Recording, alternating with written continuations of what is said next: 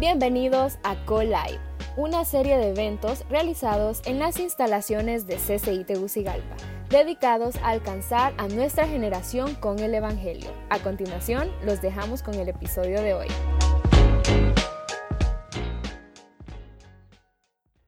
¿Cuántos de los que están aquí en este momento sienten que necesitan un cambio de rumbo en sus vidas? Este que les habla en este momento necesita un cambio de rumbo en su vida. Así que los que levantaron la mano no están solos. De hecho, formamos un grupo en el que yo estoy presente. Porque constantemente en la vida vamos a necesitar cambios de rumbo. Así que para compartir este tema quisiera que me acompañaran en una oración porque esto no es mi desempeño, es que Dios quiere hablarle a sus corazones. Padre, muchas gracias por este tiempo. Gracias Señor por habernos reunido en este lugar con un propósito. Gracias Señor por hacerte presente y hacerte sentir en medio nuestro. Queremos realmente, Señor, disponer nuestros corazones y nuestras mentes para lo que tú quieres hablarnos, Señor.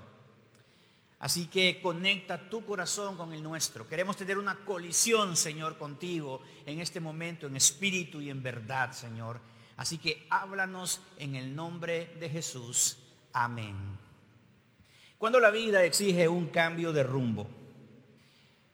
Recuerdo cuando tenía 12 años, estaba saliendo del sexto grado y eran vacaciones, noviembre, diciembre. En ese momento mi mamá tenía dos trabajos. Ella trabajaba de 8 a 5 de la tarde y después salía corriendo para irse a su segundo trabajo en donde ella era maestra de secretariado. Comenzaba a las 6 y salía a las 9 de la noche.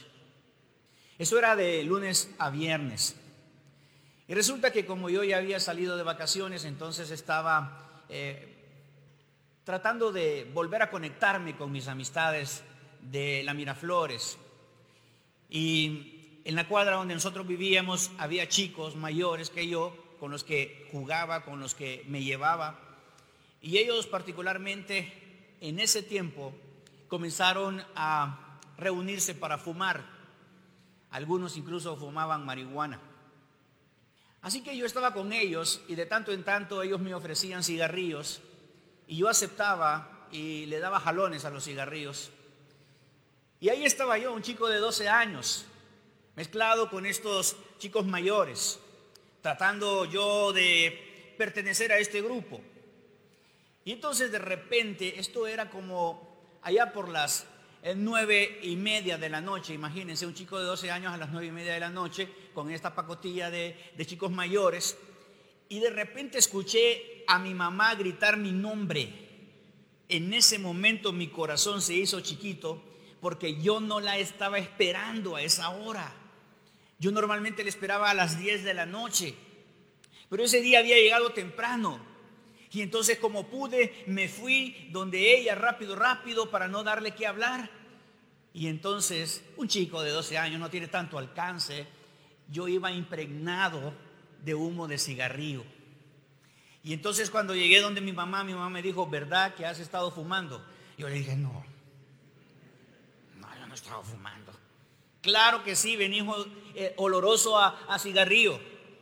Y si me das el aliento, yo te aseguro que me vas a oler a cigarrillo. Yo trataba de alejarme lo más que podía de mi mamá para que no me sintiera el olor a cigarrillo. Y me dijo, si te veo fumando, te voy a apagar ese cigarro en la lengua, me dijo. Bueno, esas eran unas, unas frases que la gente de antes las decía, ahora no se dicen. Pero la verdad es que eso sirvió para que mi mamá tuviera su propio cambio de rumbo. Y eso sirvió para que yo también tuviera mi propio cambio de rumbo. Desde ese momento en adelante dejé de llevarme con estos chicos. Uno de ellos, que fumaba marihuana, un día se acercó a mí y me puso unas semillas bien pequeñas en la palma de mi mano y me dijo, sembralas en una maceta de tu casa y te va a dar una planta de marihuana. Y después yo te voy a enseñar cómo se fuma marihuana. Esa era la clase de chicos con los que yo me llevaba. ¿Qué le parece? Cuando la vida exige un cambio de rumbo. Producto de esa experiencia, mi mamá decidió hacer su propio cambio de rumbo. ¿Cómo lo hizo? Dejó el segundo trabajo para estar más tiempo con mi hermana y conmigo. Y de esa manera entonces nosotros también teníamos más tiempo con nuestra madre. Así que todos en algún momento de nuestra vida y en varios momentos de nuestra existencia vamos a necesitar cambios de rumbo.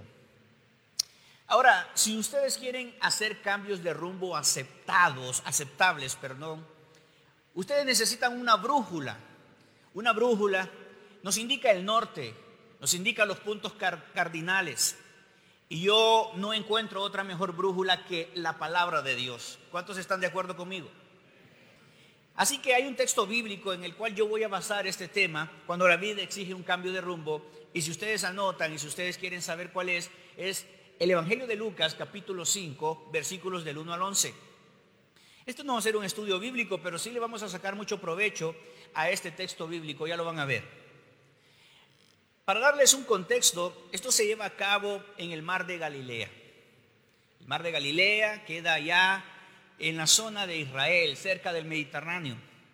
Y dice este capítulo 5 de Lucas, versículo 1, un día estaba Jesús a orillas del lago de Genezaret, es otro nombre que se le da al mar de Galilea, y la gente lo apertujaba para escuchar el mensaje de Dios.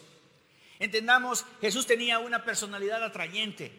La gente quería escuchar sus enseñanzas porque él hablaba de una manera diferente a como estaban acostumbrados a hablar los líderes religiosos de su tiempo.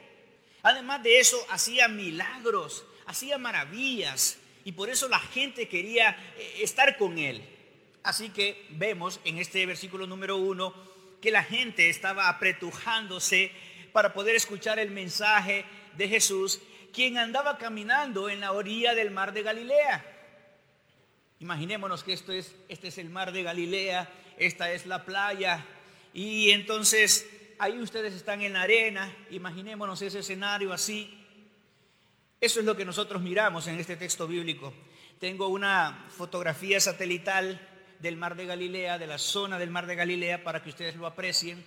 Esa flechita roja está indicando ese pequeño cuerpo de agua, imagínense, es tan pequeño, es más pequeño que el mar muerto, es más pequeño que el Mar Rojo y por supuesto mucho más pequeño que el Mar Mediterráneo. Pues en ese lugar es donde se lleva a cabo este pasaje. Tengo una fotografía más cercana, es una fotografía actual. Interesantemente, el Mar de Galilea es un centro turístico muy importante, eh, es un centro eh, pesquero que brinda también eh, el pescado a toda la zona de Israel abastece de agua también a Israel. Y este mar de Galilea en la actualidad no se ha secado, ahí está. A diferencia de nosotros, en nuestros países, que tenemos represas, que se agota el agua y tenemos que estar esperando que la lluvia caiga para que se vuelvan a llenar. Este mar de Galilea parece inagotable. Bueno, de hecho, debido al mar de Galilea y al ministerio de Jesús en sus cercanías, a los primeros cristianos se les conoció con el símbolo del pescado o el pez, el piscis o el ictus. Eso solo a manera de contexto para que ustedes entiendan en dónde se desarrolla este pasaje. El versículo número 2 nos dice, entonces vio dos barcas que los pescadores habían dejado en la playa mientras lavaban las redes. O sea, Jesús estaba ahí entre la multitud, estaba en la arena y vio dos barcas en esta zona de aquí, en la orilla del mar de Galilea. Y eso es lo que nos narra este versículo número 2 los pescadores de estas barcas estaban lavando las redes. Estaban en la orilla y estaban aprovechando la cercanía con el agua para lavar sus redes. O sea, ellos venían de faenar, así se le llama este tema de ir a pescar, faenar. Bueno, dado este, este contexto, creo que es muy importante decir algo. Si ustedes notan, estos pescadores habían andado faenando, habían andado pescando. Pero honestamente, esto me hace pensar a mí que muchas personas están ocupadas. Están ocupadas, pero sin Jesús. Muchas personas están faenando están ocupadas, pero sin Jesús. Y es posible que ustedes y yo estemos faenando, estemos trabajando, nos estemos esforzando, ya sea en los estudios, ya sea en un trabajo, ya sea en la familia, nos estamos esforzando, pero sin Jesús. ¿Ustedes creen que es posible eso? Yo creo que sí. Lo he visto muchas veces. Lo he visto en adolescentes, lo he visto en jóvenes, lo he visto en casados, adultos, lo he visto en ancianos. Muchas personas están faenando, están trabajando, se están esforzando. Como dicen nuestros padres, bueno, como, como decimos nosotros los padres, nos rajamos la espalda por ustedes. ¿Han escuchado esa famosa frase? Sí, los padres somos expertos en decir esa frase es que nosotros nos rajamos la espalda para darles a ustedes lo mejor. Faenamos, pero muchas veces tenemos que aceptar que faenamos sin Jesús. Entonces, ¿qué pasa cuando tú faenas? Cuando tú te esfuerzas y Jesús no está presente en tu vida. ¿Sabes qué? Sencillamente estás propenso al fracaso. Cuando tú tienes un noviazgo, por ejemplo, en donde Jesús no está presente, entonces estás propenso al fracaso. Date cuenta de eso.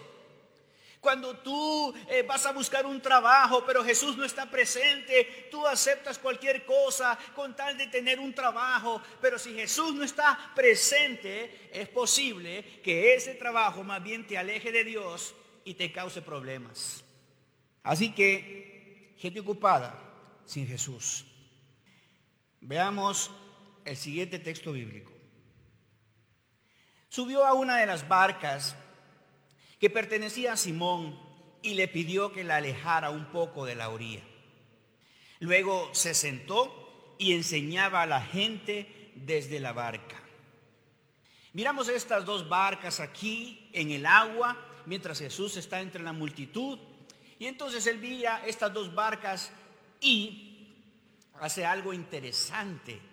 Intencionalmente escoge la barca de Simón. Simón es el mismo personaje que después se convierte en Pedro. Jesús le dice desde ahora serás Pedro. Ajá, es el mismo personaje. Pero ¿por qué hizo esto Jesús?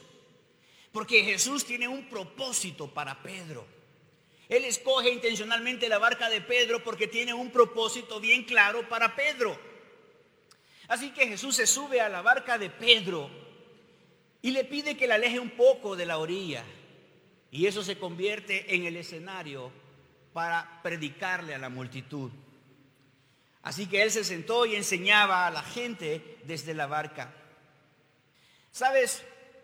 Yo pienso que Dios tiene propósitos bien específicos para cada uno de nosotros. Ponte a pensar en esta pregunta que voy a hacer. ¿Por qué tú te encuentras en este lugar en este momento? Tú podrías haber estado en cualquier otra parte, pero ¿sabes qué? Dios propició que tú estuvieras esta noche aquí, porque Él tiene un propósito para tu vida bien claro. Es el propósito que tú tienes que descubrir.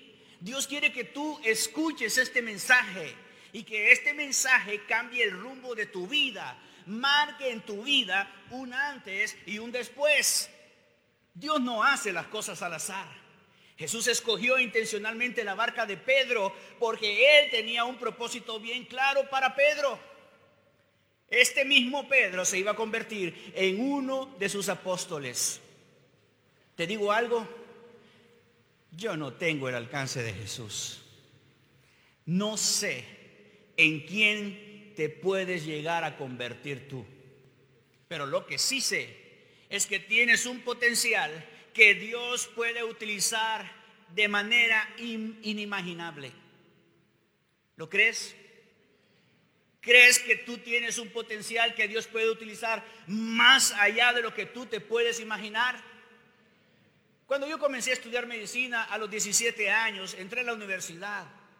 Sinceramente yo nunca me imaginé que a los 55 años yo iba a estar sirviendo al Señor en un lugar como, como este. en un momento como este. Yo estudié para ser médico, me gradué como médico, trabajé como médico, pero yo no tenía el alcance para poder imaginarme lo que Dios podría hacer con mi vida. Tú no tienes ese alcance. No puedes imaginarte siquiera lo que Dios puede llegar a hacer con tu vida. Lo que sí te digo es que Dios tiene un propósito para cada uno de nosotros. Él mira nuestra singularidad y la respeta y utiliza esa singularidad para hacer proyectos increíbles. Así que tú sentado allí, eres un proyecto en potencia. Eres un proyecto que Dios va a desarrollar, que ya está desarrollando incluso. Así que una de las cosas que debemos hacer es sentarnos a aprender lo que Jesús quiere enseñar. Yo veo a un Jesús que tiene la manía de enseñarle a la gente y me pregunto por qué tiene la manía de enseñarle a la gente. Bueno, en realidad esa pregunta se contesta si leemos otra, otra parte de los evangelios, en el Evangelio de Marcos capítulo 6 versículo 34, en donde encontramos la respuesta. Repito, Marcos 6 34. Siempre se desarrolla esta historia en las cercanías del mar de Galilea. Jesús andaba en el mar de Galilea en una barca y dice, cuando Jesús desembarcó y vio tanta gente, tuvo compasión de ellos porque eran como ovejas sin pastor. Así que comenzó a enseñarles muchas cosas. Porque Jesús tenía la manía de enseñarle a la gente. Porque cuando él miraba a las multitudes, las miraba como si fueran ovejas ovejas sin pastor. ¿Cómo son las ovejas?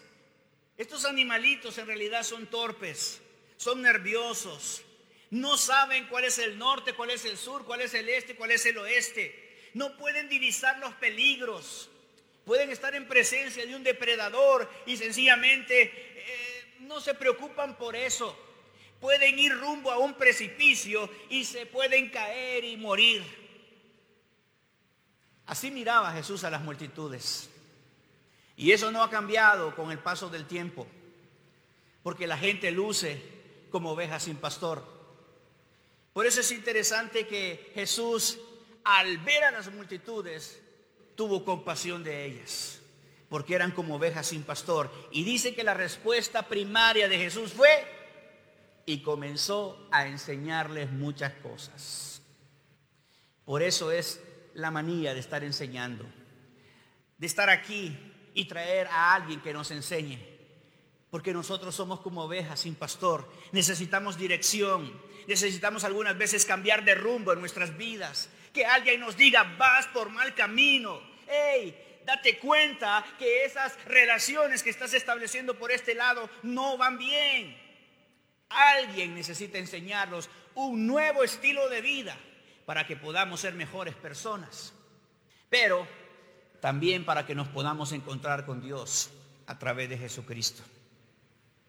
Así que es importante que tú también te mires a sí mismo, a sí misma, como una oveja que necesita de un pastor. Tu vida probablemente como esas ovejas que van rumbo a un precipicio exige un cambio de rumbo. Creo que es muy importante que todos nos hagamos preguntas inteligentes. Por ejemplo, tienes un novio que te está destruyendo, que te exige cosas que no son propias. Tu vida exige un cambio de rumbo. Tu noviazgo ya está manchado con relaciones sexuales. Tu vida exige un cambio de rumbo. Estás en un trabajo en donde te exigen cruzar la línea de lo ético y lo moral tu vida exige un cambio de rumbo. Estás embarazada y estás pensando abortar. Tu vida exige un cambio de rumbo. ¿Te das cuenta?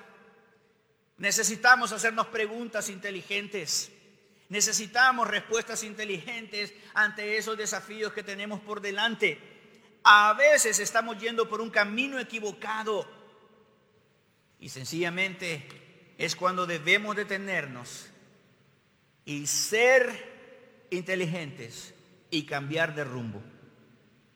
La gente aparenta saber dónde va, pero viven sin propósito alguno.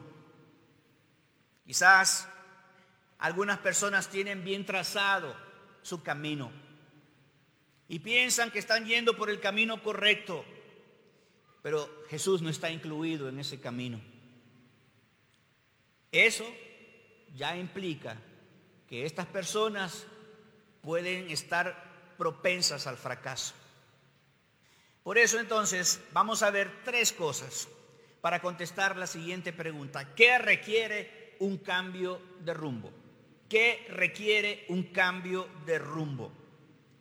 Bueno, para contestar esa pregunta de tres maneras, sigamos leyendo el pasaje. Versículo número 4, cuando acabó de hablar, le dijo a Simón, lleva la barca hacia aguas más profundas y echen allí las redes para pescar. Pregunto, ¿quién era el dueño de la barca? Simón, cierto, Simón. Simón era el dueño de la barca. Simón. Sórale, Simón. Así es, Simón era el dueño de la barca. O sea, él era el capitán de la barca, ¿sí o no? Simón era el capitán de la barca. Ya le agarraron la onda, ¿verdad? Te pregunto, ¿quién es el capitán de tu barca? Simón era el capitán de la barca. Pero Jesús intencionalmente se sube a la barca de Simón. Y ahora miramos que Jesús es el capitán de la barca. ¿Qué tal? ¿Cómo ha sido? Sí, Simón es el capitán de la barca. ¿Y cómo ahora que Jesús es el capitán de la barca? ¿Y a este quién lo invitó? Te pregunto, ¿quién es el capitán de tu barca? ¿Quién es el que dará directrices en tu barca? Claro, podríamos contestar religiosamente y decimos, Jesús, aleluya, gloria a Dios, amén, arrebato. ¿Quién es el capitán de tu barca? Jesús, amén. Y hasta ponen una cara así de aflicción, ¿no es cierto? Y así una pose así, como rockero, ¿no es cierto? Pero realmente tenemos que hacernos esta pregunta y contestarla de manera honesta. Porque a veces esa es una frase estereotipada que nosotros respondemos así automáticamente. Pero la realidad es otra, muy distinta. El capitán de nuestra barca a veces somos nosotros mismos. Nosotros tomamos nuestras decisiones sin tomar en cuenta a Jesús. Seamos honestos. Muy pocas veces nos ponemos a pensar en Jesús cuando estamos tomando decisiones. Esa chica que está pensando en abortar. Ese novio que está queriendo facilitarle las cosas a esta novia que está queriendo abortar. Está pensando en Jesús al hacer esto. ¿Se da cuenta? No, no lo está haciendo. ¿Le has preguntado a Jesús qué carrera tú deberías estudiar? ¿O son decisiones que tú vas a tomar solo o sola sin consultar con Jesús? Yo te aseguro una cosa, no te estarías cambiando de carrera si le preguntaras a Jesús. ¿Has consultado a Jesús sobre si comenzar este noviazgo con esta persona o no le quieres preguntar para que no te interrumpa los planes? Ay, ay, ay. Estamos moviendo el piso a varios aquí, según veo. Así es. A veces nos conviene no incluir a Jesús en estas preguntas porque si no nos va a arruinar el negocio, ¿no es cierto? Nos va a decir lo que nosotros no queremos escuchar. Quizás Jesús nos quiera decir, no te conviene, pero tú dices, no le voy a preguntar porque ya sé que me va a decir que no. Y entonces tú haces las cosas a tu manera y te va mal y experimentas un fracaso. Y después estás queriendo cortarte las venas o colgarte de una viga. ¿Por qué? Porque no consultaste con Jesús. Esta noche el Señor te está dando la pauta de cómo debes hacer de ahora en adelante. Así que esta historia nos está trayendo tremenda enseñanza.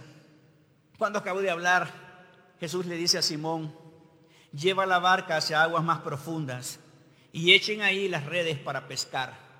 Te pregunto algo, ¿quién es el experto pescador? Simón, Simón. ¿Y Jesús qué sabe de pesca? O sea, Jesús es el maestro, es el que enseña, el que hace milagros, pero del tema de la pesca, eh, discúlpame, ¿verdad? Discúlpame que te lo diga, ¿verdad? Pero yo soy el experto, Señor. Y entonces, ubicate. Ese es el problema. Nosotros queremos negociar con Jesús. Usted no negocie con Jesús, porque ¿quién sabe más? ¿Usted o Jesús? Jesús, exactamente. Y hasta les cuesta decir Jesús, ¿verdad? Jesús dice. Gracias, le digo yo. Lleva la barca hacia aguas más profundas. Él se convierte entonces en el capitán de la barca en ese momento. Se convierte en el capitán de la barca. ¿Sabes por qué? Porque Jesús se quiere convertir en el capitán de tu barca. Jesús quiere el papel protagónico en tu vida. Él quiere darle directrices a tu corazón. Él no quiere ser el copiloto de tu barca. Él quiere ser el capitán de tu barca. ¿Y tú quieres que Él sea el capitán de tu barca? Solo un medio amén por aquí. Uno de decibeles. ¿Tú quieres que Jesús sea el capitán de tu barca? Pregunto. ¿Tú quieres que Jesús sea el capitán de tu barca? Pero Jesús entonces le dice a Pedro que lleve la barca a aguas más profundas y que ahí en esas aguas profundas eche las redes para pescar. Si Jesús fuera el capitán de tu noviazgo, otro gallo cantaría. Si Jesús fuera el capitán de tu matrimonio, otro gallo cantaría. Si Jesús fuera el capitán de tu vida en esa toma de decisiones críticas, estoy seguro que te iría mejor. Pero como no quieres meter a Jesús en tus asuntos personales, por eso muchas veces tú experimentas el fracaso. Jesús fijó un rumbo nuevo para estos pescadores. Simón y sus socios probablemente eh, después de lavar las redes ya estaban preparándose para ir a la casa. Ellos lo que querían era ver cama porque habían estado pescando en la madrugada y estaban lavando las, las redes. Ya se estaban alistando para ir a casa. Tenían sus propios planes. Pero ¿cómo se responde a esta pregunta? ¿Qué requiere un cambio de rumbo? Número uno, fijar nuevas coordenadas. Quizás tú en este momento lo que estás necesitando con urgencia es fijar nuevas coordenadas en tu vida. Cuando el fracaso toca a tu vida.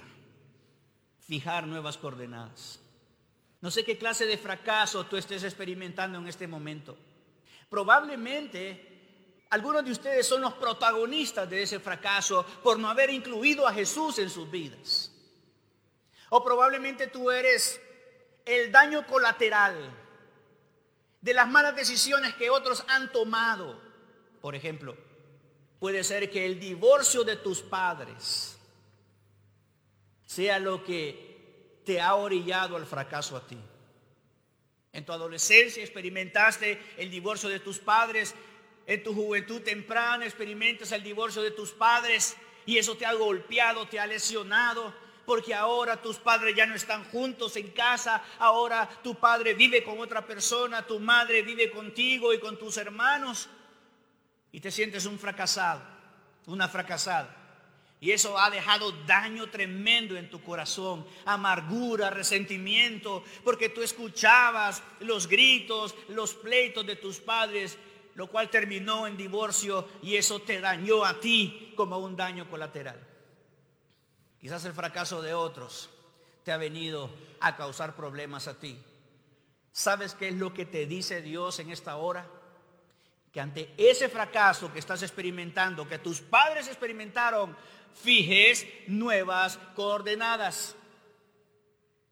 No te eches a morir, porque las cosas no están yendo bien en tu vida. No, olvídate de esa palabra llamada suicidio. No vale la pena morir por una persona que, que te hizo daño, que te traicionó. No vale la pena. Por favor, date cuenta que tu vida es valiosa en las manos de Dios. Entonces, hermanos, no podemos tomar decisiones a la ligera cuando las cosas no están yendo bien. Sencillamente te toca fijar nuevas coordenadas. Eso fue lo que hicieron estos pescadores. Jesús quiere fijar un rumbo nuevo en tus estudios. Cuando las cosas no están yendo bien, Jesús quiere fijar nuevas coordenadas en tus estudios. ¿No es cierto que a veces en nuestros estudios las cosas no salen bien? Miren, me voy a abrir con ustedes. En el primer semestre de la universidad, yo venía de San Miguel. Uh, no dijeron uh, ¿ah? Y entonces, los aplausos. ¿Habrá alguien de San Miguel aquí? Por favor, levanten la mano. Y entonces hubiera dicho, uh. Y claro, ustedes saben, la fama que tenemos los estudiantes del San Miguel, ¿verdad? Esos manes son cocos en física, en química, en matemáticas. Pues a mí me tronaron en matemáticas. En el primer semestre me, me fue mal. Bueno, yo le echo la culpa a la maestra todavía. Porque cuando la volví a matricular por segunda vez, la pasé con 90. ¿Ah? ¿Era la maestra o no era la maestra? Y ahí está. Cuando pierdes una clase, no te vas como perro con la cola entre las patas, sino que regresas y dices, ahora sí la voy a pasar. ¿Cuál es? Eso es lo que tienes que hacer. No te cambias de carrera. Hello. No, es que yo no soy para la medicina. Y entonces, excusías se llaman esas. No, es que yo no soy para, para psicología. Es que yo no soy para las matemáticas. Ok, cheque pues. Pero no te des por vencido tan fácil. Fija nuevas coordenadas. Probablemente lo que necesitas es ordenar tu agenda, ordenar tus prioridades, cortar con algunas relaciones que te están quitando tiempo. Por ejemplo, llevarte con mejores estudiantes, quitarte la pena y di, hey, yo no le entiendo las matemáticas, ¿me podrías explicar? Ir al departamento de matemáticas, miren, yo soy un poquito romo. ¿Me podrían conseguir a alguien que me explique? ¿Se dan cuenta? Son cosas más sencillas, ¿no es cierto? Fijar nuevas coordenadas, te estoy dando ejemplos prácticos. Quizás tú necesitas fijar nuevo rumbo, nuevas coordenadas en tus relaciones, en tu negocio, en tu matrimonio, si estás casado, un, un rumbo nuevo en tu vida personal. Sigamos leyendo lo que dice el versículo número 5. Miren la excusa que da Pedro, Simón Pedro. Maestro, hemos estado trabajando duro toda la noche y no hemos pescado nada, le contestó Simón. O sea, las excusas no se hicieron esperar, había cansancio y había frustración. Realmente, desde el punto de vista humano, Simón tenía la razón. Probablemente tú tengas la razón en algunas cosas. Ante el fracaso que estás experimentando, quizás tú tengas la razón. Pero sabes qué, no te quedes en las excusas. No te quedes en los pretextos, porque si te quedas ahí demasiado tiempo, entonces te vas a perder de seguir adelante hacia las bendiciones que Dios tiene trazadas para ti. No te quedes contemplando demasiado el fracaso, dando excusas y pretextos por doquier. Miren lo que dice a continuación Maestro, hemos estado trabajando duro toda la noche y no hemos pescado nada. Le contestó Simón. Pero como tú me lo mandas, echaré las redes. ¿Qué les parece? Sí, Simón Pedro dio una buena excusa. Humanamente hablando tenía toda la razón, pero no se quedó con la excusa solamente, sino que él dijo, como tú me lo mandas, echaré las redes. Eso es lo que tienes que hacer, ser obediente al Señor. Por supuesto, esto supone que tú seas obediente desde el principio en fijar nuevas coordenadas. Y cuando tú ya has fijado nuevas coordenadas, entonces, claro, las cosas se van a mirar de una manera distinta. La obediencia es la que causa que tú te muevas a nuevas coordenadas. Te pregunto esta cuestión incómoda, ¿tienes un corazón obediente? ¿Tienes un corazón obediente? Se hizo silencio en el auditorio. El silencio se puede escuchar, ¿sabían? ¿Eres obediente en tu corazón o te cuesta obedecer? Quizás tus padres podrían contestar esa pregunta, ¿no es cierto? ¿Qué les dirían o qué me dirían sus padres si yo les preguntase esto? ¿Tienen hijos obedientes? Ningún Simón, ¿verdad? Exacto. Todo parte de ese tema de la obediencia en la cual tú en tu corazón te dispones, porque esta es una decisión personal, te dispones a ser obediente. Cuando tú eres obediente, se te hace más fácil fijar nuevas coordenadas. Sin excusas, vaya mar adentro. Tienes que ejercitar tu fe en muchas cosas. Este que te habla ha ejercitado su fe en muchas ocasiones cuando le ha tocado que fijar nuevas coordenadas en su vida. Dar pasos de fe es muy importante. Tienes que dejar lo que no te está dando resultados. Hay temas en tu vida que sencillamente debes dejar atrás porque ya no van a funcionar. ¿Qué requiere un cambio de rumbo? Número dos, un punto de inflexión. Sí, a veces nuestra vida necesita un punto de inflexión y para que tú entiendas lo que es un punto de inflexión, aquí tengo una definición. Es el evento que marca el cambio de curso de manera histórica, única, importante. Dicho de otra manera, para que lo entiendas mejor, un punto de inflexión es donde te desvías para seguir por otro rumbo. Te hablaba del divorcio de algunas personas, de algunos matrimonios. Quizás ese sea el punto de inflexión para tu vida. Quizás una enfermedad sea el punto de inflexión para tu vida. Quizás has estado trabajando pero te despidieron. Ese es tu punto de inflexión para cambiar de rumbo. Quizás te dijeron hasta aquí nomás llega nuestro noviazgo. Ese es tu punto de inflexión para que cambies de rumbo. Quizás en tus estudios te das cuenta de que tienes relaciones que no te convienen, que te está quitando la energía, la atención a tus estudios. Pues tu punto de inflexión podría comenzar en este preciso momento tomando decisiones al respecto. Un punto de inflexión es el lugar preciso en donde se cambia de rumbo.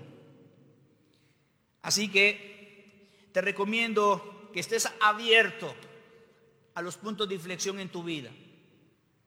He dado puntos de inflexión en mi vida en muchas ocasiones, porque me he dado cuenta que he estado equivocado, sinceramente equivocado y necesitado de un cambio de rumbo. No sé qué puede ser aquello que te está obstaculizando. No sé qué puede ser aquello en lo que tú estás cómodo o cómoda. Quizás a algunos de los que están aquí les da temor hacer cambios en sus vidas.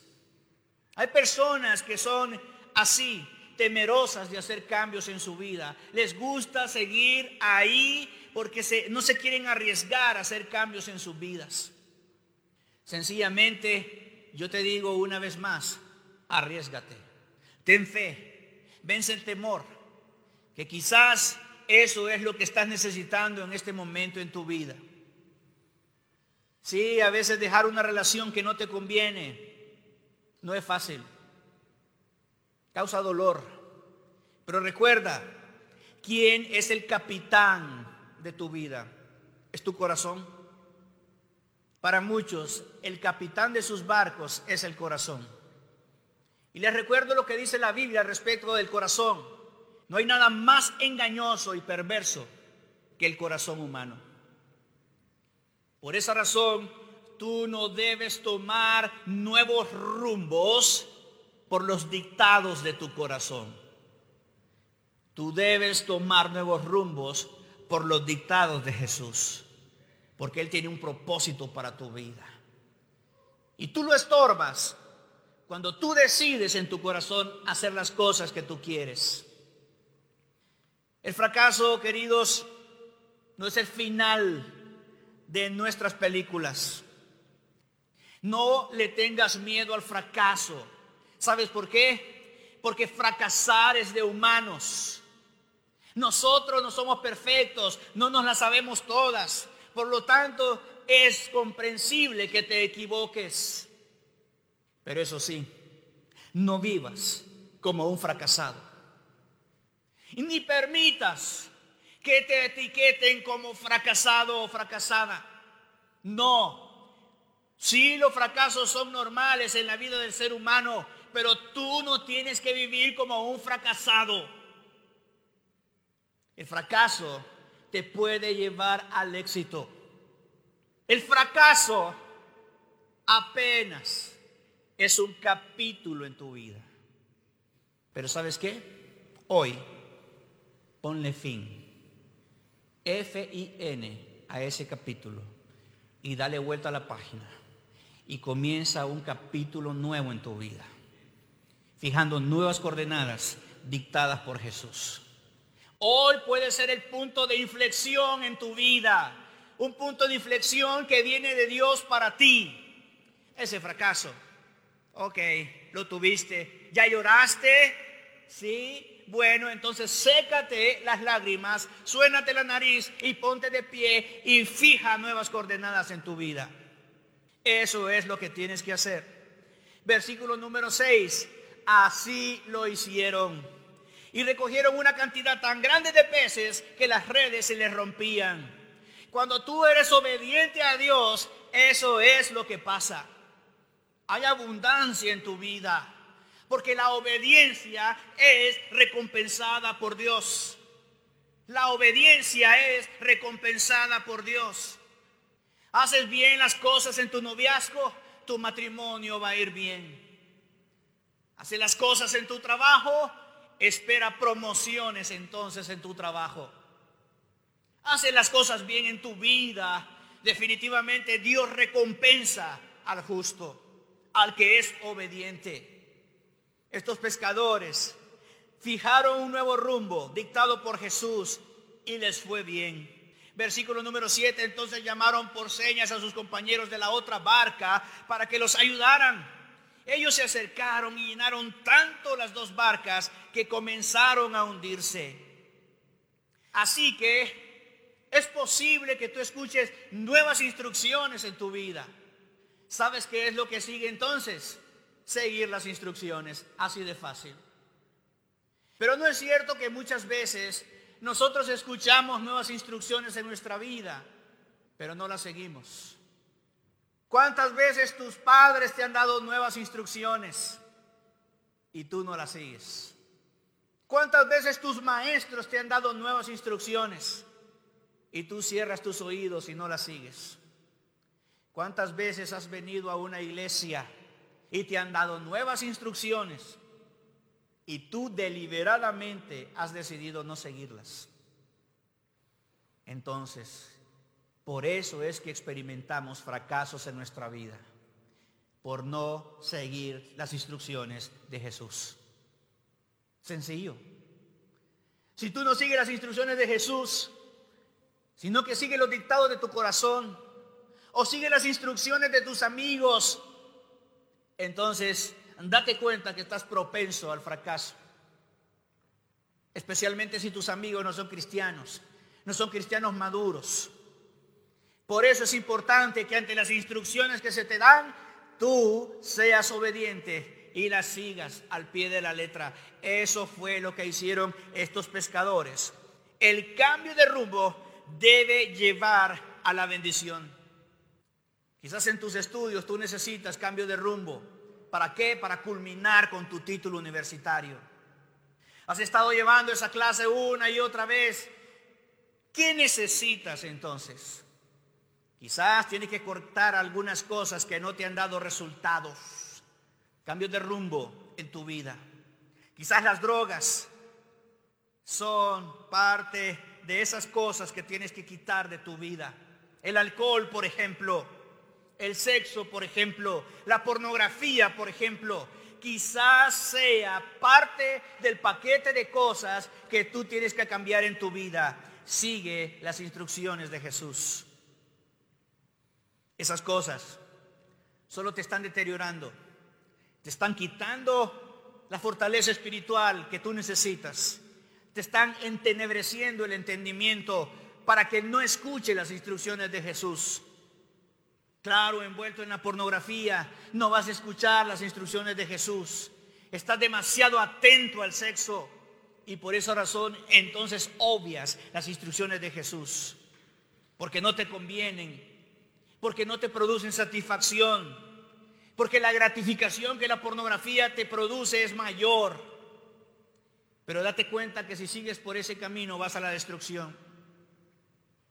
La pornografía en tu matrimonio te puede llevar al divorcio. Las relaciones sexuales impregnadas de pornografía durante el noviazgo te pueden llevar al fracaso. Necesitas fijar nuevas coordenadas en tu vida, un punto de inflexión, necesitas seguir las instrucciones de Jesús, esas instrucciones que te está dando en este momento. Date cuenta que ese cambio de rumbo te va a llevar a la bendición, a la abundancia. Dice el versículo 8, al ver esto, Simón Pedro cayó de rodillas delante de Jesús y le dijo, apártate de mí, Señor, soy un pecador. Claro, Simón se da cuenta que está delante de alguien extraordinario y lo reconoce como santo. No en balde él dice de sí mismo, soy un pecador. La santidad de Jesús le fue notoria a Simón Pedro. Se le abrieron los ojos espiritualmente y vio a Jesús ya no como un maestro, sino como el redentor. Y por eso él reconoce que es un pecador. Te pregunto, ¿ya reconociste que tú eres un pecador? Que tú no tienes mérito alguno para ganar la salvación. Ya reconociste que tú realmente necesitas de Jesús. Que necesitas que Jesús entre en tu corazón para que lo cambie todo. Este que les habla, hace unos cinco años o cuatro, descubrió algo que por mucho tiempo estuvo oculto en mi subconsciente. Yo soy el hijo de una relación extramarital de mi padre. Mi padre tenía 30 años cuando conoció a mi madre. Una jovencita, cero kilómetros, 18 años. O sea, hasta hace poco me cayó el 20. Mi mamá tenía 18 años. Se enamora de un hombre por segunda vez casado, que tiene hijos de un primer matrimonio y tiene hijos de un segundo matrimonio. Mi madre tenía 18 años. Se enamora de este hombre casado. Y este hombre le embaraza. Y nace un hermoso varoncito. Yo soy ese hijo. Yo soy el hijo fuera del matrimonio de mi padre. Algunos le llaman bastardo, el bastardo, el hijo fuera del matrimonio. Ese soy yo. Mi mamá nunca me hizo sentir como un bastardo. Nunca tuve esa etiqueta de un bastardo. Mi mamá hizo grandes esfuerzos para criarme. Me ayudó a estudiar medicina. Pero ¿sabes qué fue lo que marcó un nuevo rumbo en mi vida?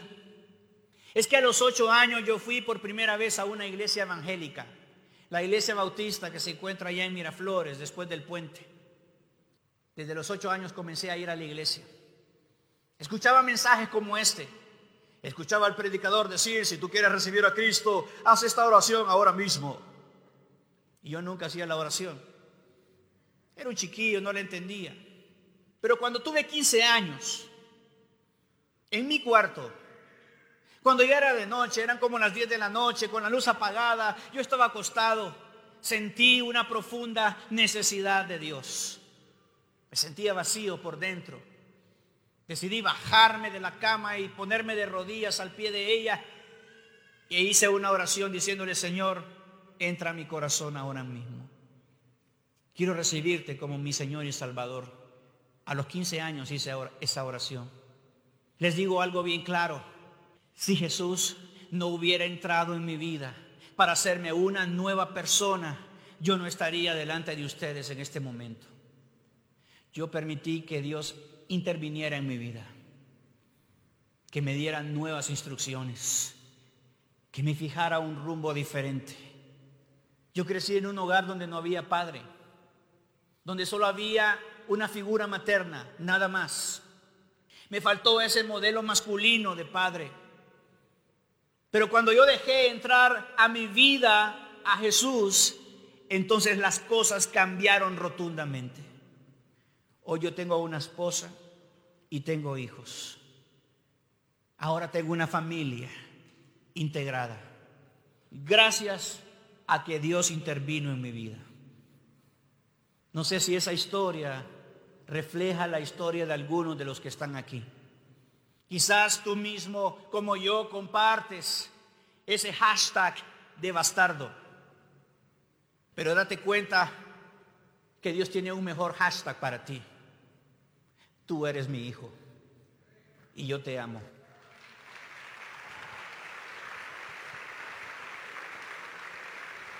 No vivas con etiquetas de esa clase. Deja que Dios intervenga en tu vida y te dé un nuevo rumbo para que entonces logres alcanzar el éxito auténtico. Reconoce en primer lugar que tú eres un pecador y que necesitas a Jesús. Date cuenta que Él es el Salvador del mundo y que vino exclusivamente a salvarte, así como me salvó a mí. Jesús quiere que le conozcamos. Jesús quiere que le conozcamos. Le dijo Jesús a Simón Pedro, no temas, desde ahora serás pescador de hombres. Le dijo Jesús a Simón. Así que llevaron las barcas a tierra y dejándolo todo, siguieron a Jesús. Eso es lo que se hace. Debes dejarlo todo. Debes dejarlo todo en tu corazón para entregarle todo tu corazón a Jesús. Y entonces sí, vas a entender más fácilmente ¿Cómo es esto de fijar nuevas coordenadas en tu vida? ¿Cómo es esto de tener un punto de inflexión? ¿Cómo es esto de seguir las instrucciones de Jesús en obediencia, por amor a Él? Esto es lo que hemos aprendido en esta hora, que requiere un cambio de rumbo, fijar nuevas coordenadas. Segundo, un punto de inflexión. Y tercero, seguir las instrucciones. Espero que el Señor haya hablado a sus corazones en este momento y que, producto de lo que hemos hablado, ustedes estén dispuestos y disponibles para fijar nuevas coordenadas dictadas por Jesús. Así que te animo para que abras tu corazón y entonces puedas darle cabida a Jesús. ¿Habrá alguien aquí en este lugar? que está necesitando urgentemente un cambio de rumbo en su vida.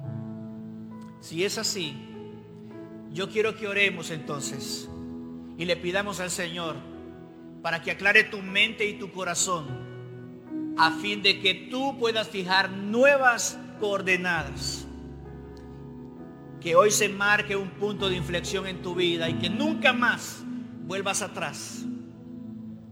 Y que sigas fielmente las instrucciones de Jesús. Repite conmigo Jesús. Gracias porque me amas. Hoy más que nunca te necesito. Te pido que me ayudes. He hecho cosas en mi vida que estoy seguro no te han agradado. He cometido pecados, me he alejado de ti, me he enfriado espiritualmente. Pero en este momento, a pesar de mis fracasos, de mis hierros, de mis torpezas, vengo humildemente ante ti, pidiéndote que fijes nuevas coordenadas para mi vida. Señor, reconozco que hoy se marca un antes y un después en mi vida. Recibo estas palabras como venidas de ti y quiero seguir esas instrucciones que tú me marcas, porque quiero celebrar mi bendición personal. Amén. Padre, tú que conoces todo, tú que nos conoces a todos, yo te pido en el nombre de Jesús que bendigas a esta generación de jóvenes, Señor, de diferentes edades. Te pido, Señor, que tú bendigas sus proyectos de vida. Que tú ayudes, Señor, a que cada uno de ellos pueda dar cabida en su corazón a Jesús como su capitán.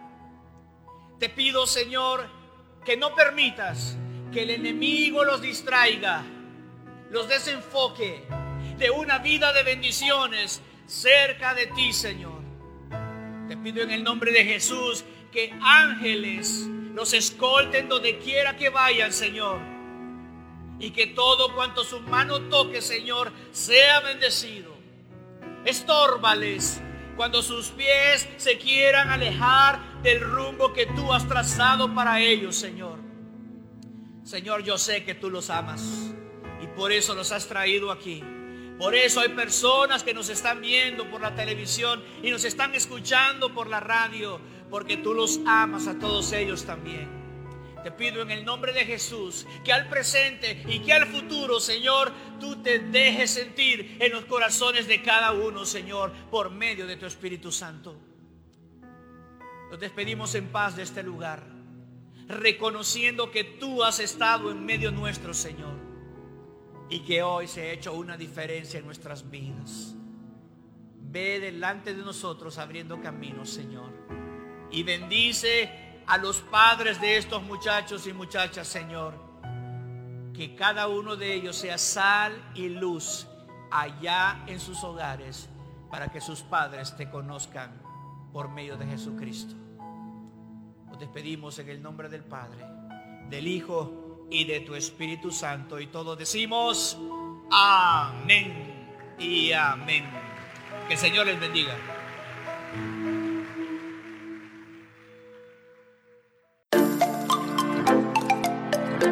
No te pierdas el siguiente episodio de Go Live. También puedes encontrarnos en Facebook, Instagram, Twitter y YouTube para tener acceso a más contenido.